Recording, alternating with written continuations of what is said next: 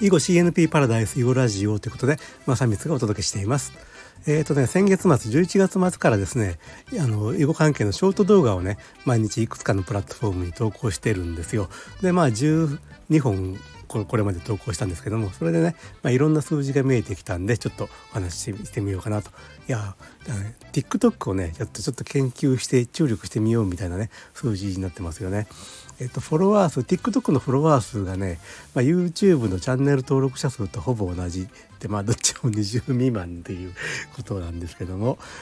それであのショート動画の再生数がね YouTube ショートの10倍以上と、まあ、TikTok だったら1本平均1,000回ぐらいね回ってるんですよね。いやこれはすごいなということ。まあと言ってもまあねあのまだ始めたばかりで十数本の動画っていう段階でねあのそんな数字にあの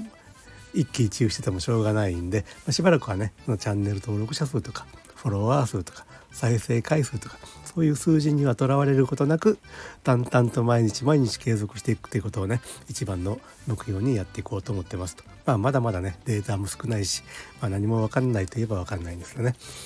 で、ね、一つ面白かったのは複数のね YouTuber さんからね視聴者の視聴者の年齢層が結構高いって話は聞いてるんですよ。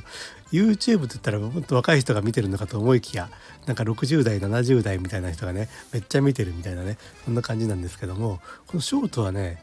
まあショートもやっとその視聴者の年代年齢層がデータ出てきたんですけども完全にもう10代から30代10代から30代しか見てないぐらいのね感じね。それで、まあ、TikTok はまあそういうデータがまだ出てないですけどもまあ年齢層はね、まあ、高くはないでしょうということで、